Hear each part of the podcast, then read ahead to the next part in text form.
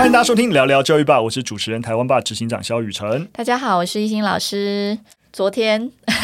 我去那个北美馆分享了一个洪瑞麟画家的跨领域教学方案哦，对，对，因为我们最近跟北美馆有合作，然后有一些教案演示啊，我们就委托就是一心老师来协助我们，就是完成这个活动。其实我完成那个教案，其实内心真的是充满了希望跟信念。怎么说？因为就是大量的看了非常多他的画、他的词、他的写作、他的字数等等，嗯、就。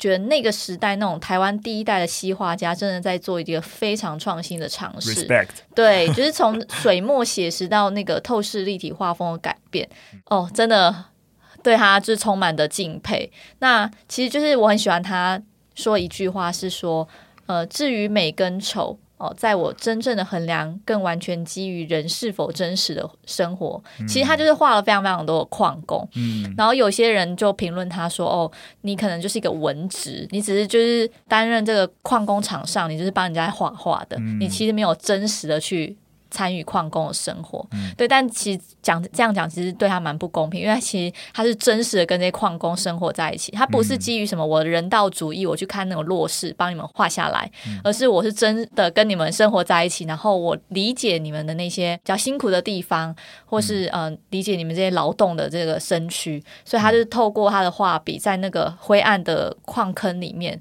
然后把矿工他们的身影都记录下来，所以就是整个。教案的延伸也因应着这个洪瑞颖他的一个精神，所以我后来比较比较偏向是生命教育的设计，所以就是各领域的老师，就是我们会把那个资讯放在哦连接栏，对 对对，对对对，然后大家也可以随意取用啊，随意取用，没错，它就是一个跨领域的，然后我觉得。呃，各个领域的老师都可以拿来做参考跟使用。刚刚刚刚一些有提到，就是有人会批评啊，你就是没去画画，你也不理解他们，就啊，你是说的在，每次你做什么事情都会有各种人批评，尤其通常就是越做越在做事人越容易批评，因为批评的人都哦，我就出一张嘴就好，而且只要尖锐的批评，你看我们就会把它拿出来，要要来辩驳啊之类的，然后他就开心了。你看有人会讨论我的评论，你知道，就是这种酸民文化跟这种。真的很令人生气，你是深受其害。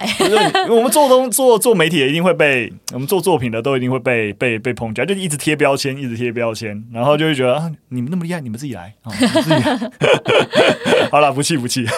那那个北美馆这个洪瑞麟的展，它其实这次有延长到八月十四。那其实我觉得北美馆这次的展览非常非常精彩，因为除了矿工画之外，嗯、其实有点想要把矿工这个标签从洪瑞麟身上撕下来，嗯、因为其实他还。更多他的面向，对他的面向，比如说他求学前，然后到日本，甚至到后来去美国，就是把他的很多画作跟他的，比如说书信往来、照片等等，用很多种方式来呈现，嗯、然后你就可以更立体的去了解洪瑞英这个人本人。这样子，好，我我们没有说北美馆叶配啊，是真的是蛮蛮觉得值得推荐的。还有一个月的时间啊，那我相信蛮多老师在这段时间也都会自主的进修，那有机会去北美馆走走，其实蛮好的。好，那我们来进入第一则新闻。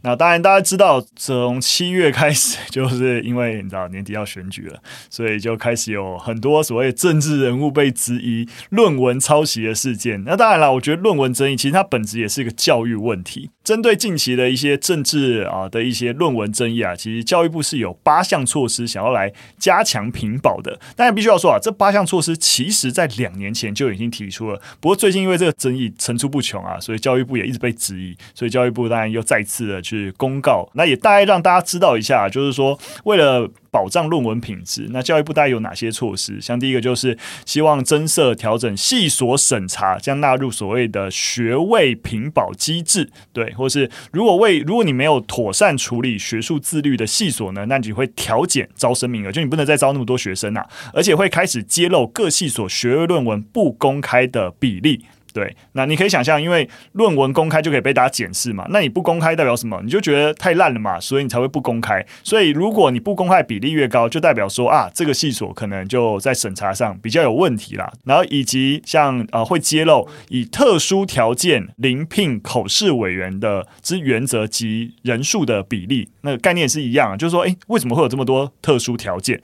那你是不是刻意要放行啊？怎么样的问题？或是学位论文的指导？教授及所属的系所应予课责，也就是说，当这个论文出事情，不是只是这个写论文的当事人有问题而已。那你的指导教授一定也有问题吧？就加强对于指导教授的课责。那另外会规划说，开发及共同采购期刊论文比对系统，来供学校运用。其实现在很多这种论文比对系统啊，就你写完论文，那你上去检查一下就知道说，就是有没有抄袭。那另外就是落实学生进行学术伦理教育，我觉得这最没用啊，就是大家会抄袭，你叫你那那谁不知道他正在抄袭，会觉得自己做做对的事情，就是贪图小利嘛，对啊，就是我觉得伦理教育最没用哈，反正他就说要落实这件事情。然后另外叫主动查处论文代写的情事，并依法裁罚。那一样啊，说主动查处，那到底啊、实质的情形，这个主动性有做到怎么样？那我觉得都其实是要再看看教育部的作为啦。嗯，那个学术伦理教育蛮有趣的，因为我算是比较诶两三年前从硕士毕业，对啊对，对，然后那个伦理教育基本上就是他们设计了一个线上影片。然后看完影后之后，你要我就有伦理了。不是，你要回答问题。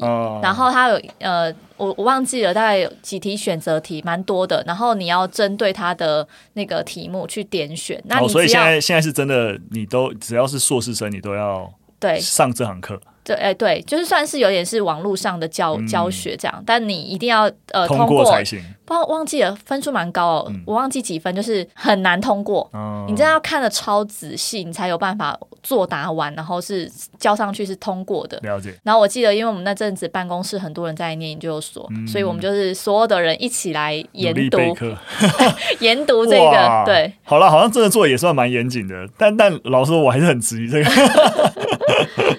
对，然后另外还有里面提到的那个论文比对系统也是，就是我自己在写论文的时候，就记得 final 前你就要把它上传嘛。嗯，那我呃应该可是有个问题是各校制定的比例不一，哦、像因为比对可能会有些重复，但多少比例的重复是可被接受，多少是不行。对，基本上我看蛮多都是，反正基本上一定是三十以下。嗯，那但有些可能横到二十五。哎，其实我觉得。你一篇论文有百分之二十五的字数，或是你的字句跟别人一样，就有一点点问题了。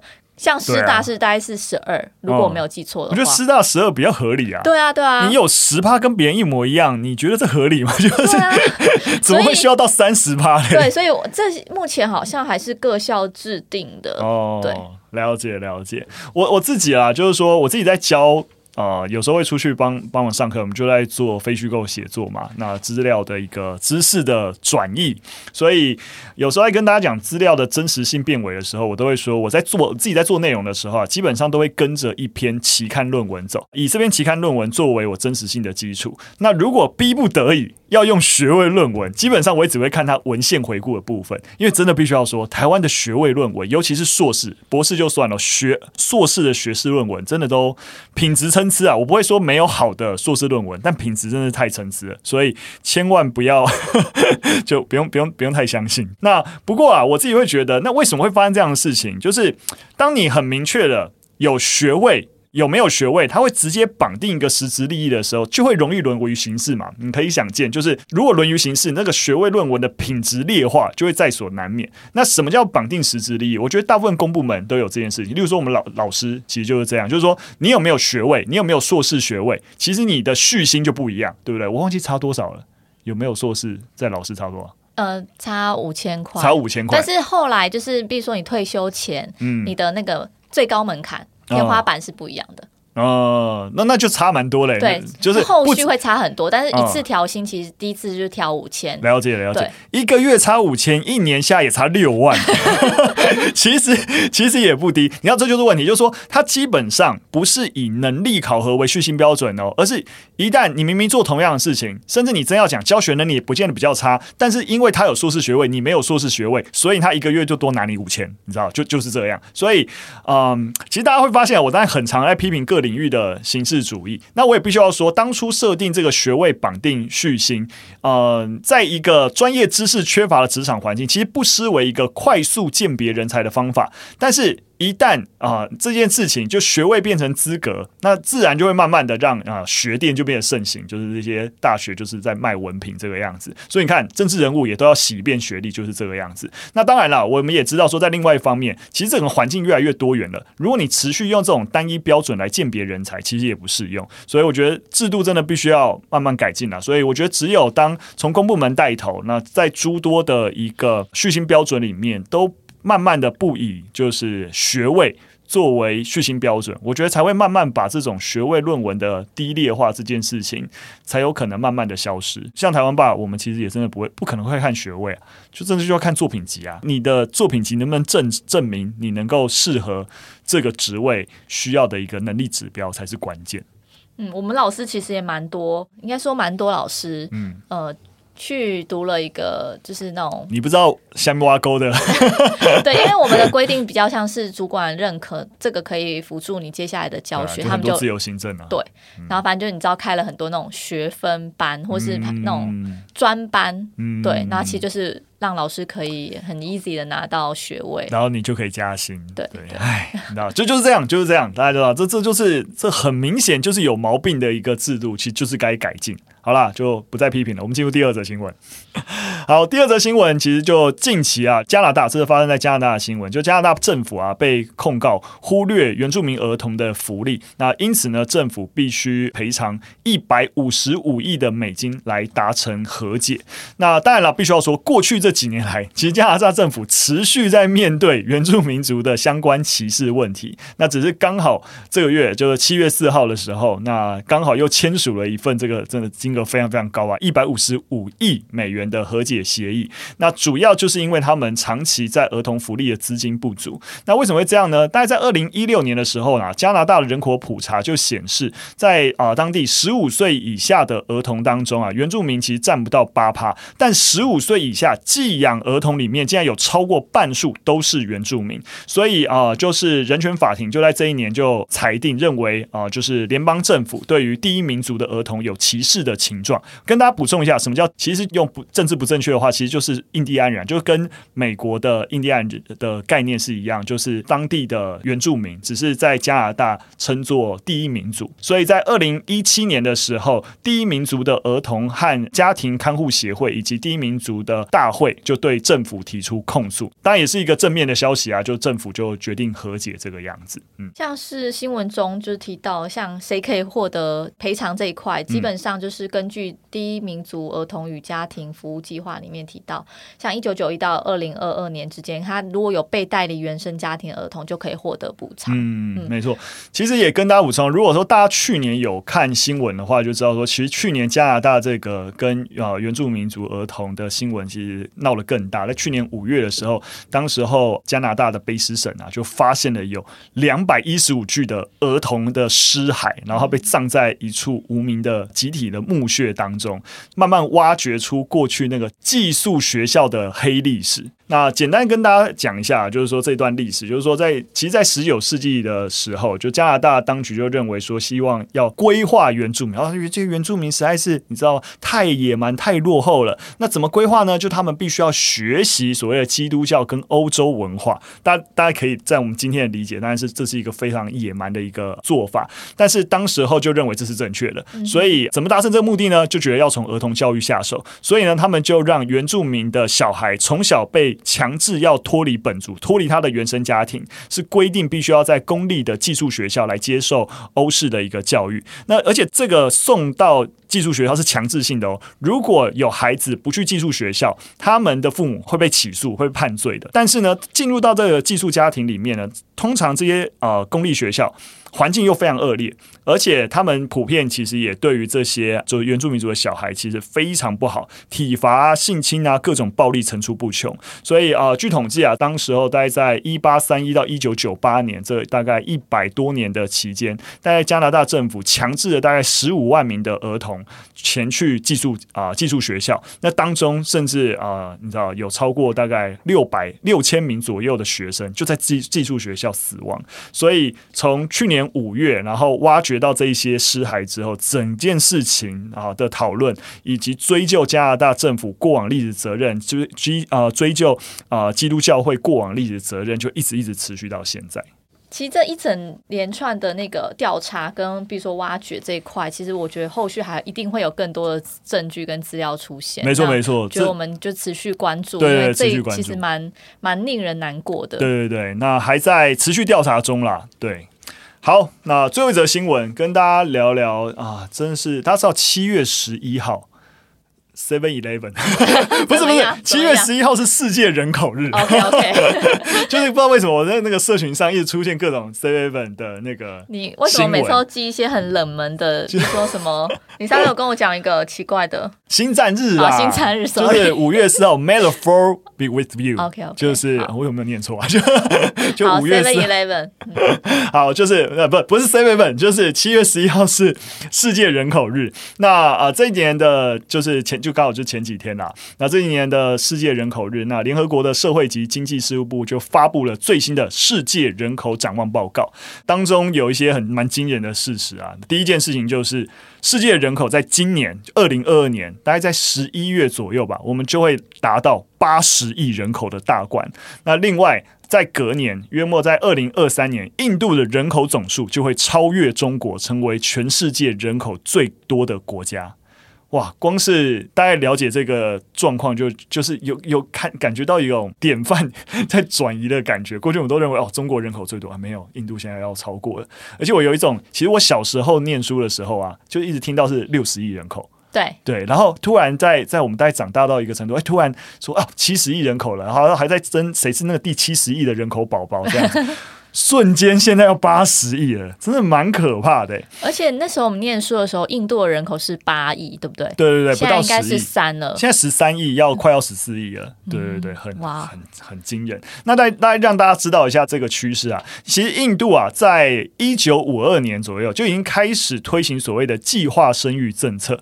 那当然了，只是这个政策跟中国早年推一胎化政策有一些不一样，因为一胎化政策真的是比较比较强制。对，所以相比中国的人口政策啊，印度的这种生育政策并没有真的很有效的降低这个生育率，所以同时各年龄层啊都有一大堆的人口。但相反的，中国在这样的一胎化政策控制下，其实近年已经开始出现老龄化的一个趋势。但当然了，两个国家就是人口很多嘛，所以必须要说，这几十年来，中国跟印度其实都享受所谓的人口红利，就是因为我人口多，所以就是有很便宜的就劳动力，那就可以成为世界工厂。对，但是最近啊，随着中国人口的增长已经啊。放缓，所以其实大家也开始担心说，哎，那人口红利是不是之后就会消失？所以像是在二零一六年开始，中国就已经有开放二胎的政策，甚至去年开始宣布启动所谓三胎政策，就是说啊，本来只能你只能生一胎，啊，现在可以生两胎啊，你可以生三胎，好像在放宽过去的那种节育政策，但是社会好像没有比较买单，普遍的社会舆论也没有出现一些所谓的强烈的生育意愿啊，学者也开始担忧，啊，那这样子是不是对于啊人口的负增长会影响到劳动力市场啊？啊，然后以及那养老金的问题要怎么解决啊？等等。这边帮大家补充一下“人口红利”这个、嗯、这个名词，嗯，就是他讲其实是劳动人口在总人口的比例上升，伴随的经济成长效应。那它通常会发生在人口转型时期的晚期。嗯，那这时候因为生育率下降，所以他那个抚养的青幼年人口也比较少。没错，没错，对，就会变成就是说，哎，老年人口还没有很多，然后我要养小孩压力也小，然后大家就可以专心工作。对对对，这时候伴随经济效益蛮大的，就是人口红利。对，但我必须要说，我其实看到这则新闻的时候，最一最大的一个感触，其实是就是联合国秘书长，然后他在他在讲到这件事情跟声明的时候，就说啊，这是一个值得庆祝的时刻。我就有点吓到，就说，哎，真的人口变多是一个值得庆祝的时刻吗？他当然有一些理由啊，认为就是说啊，人口变多代表说什么？就是啊，健康进步，大家寿命延长，然后啊，孕妇跟儿童的死亡率下降等等，它其实揭示这个意义。听起来蛮合理的，对，听起来蛮合理。当然，同我也同意啊。但是站在一个地球的概念。地球从过去要承承揽六十亿人口，现在必须要承揽八十亿人口，在消耗地球的资源。我站在一个环境的角度，很难认为这是一个值得庆祝的时刻。然后资源分配的这些问题，对啊，对啊，我就觉得，呃，联合国当然也可以理解他觉得值得庆祝的地方，但是我自己是很难觉得。觉得值得庆祝啊，就是觉得蛮焦虑的。怎么人越来越多？觉得地球会不会被我们玩完？好了，大家也可以留言跟我们说说你对于啊、呃、我们全球人口成长到八十亿人的一个看法啦。那一样啊、呃，今天就跟大家分享三则新闻到这边。那如果大家有任何的想法，直接留言给我们。那也感谢大家收听。如果喜欢我们的节目的话，那你也可以直接好、哦、到我们商城去支持我们，好不好？今天节目到这边，那谢谢大家，我们下次再见，拜拜，拜拜。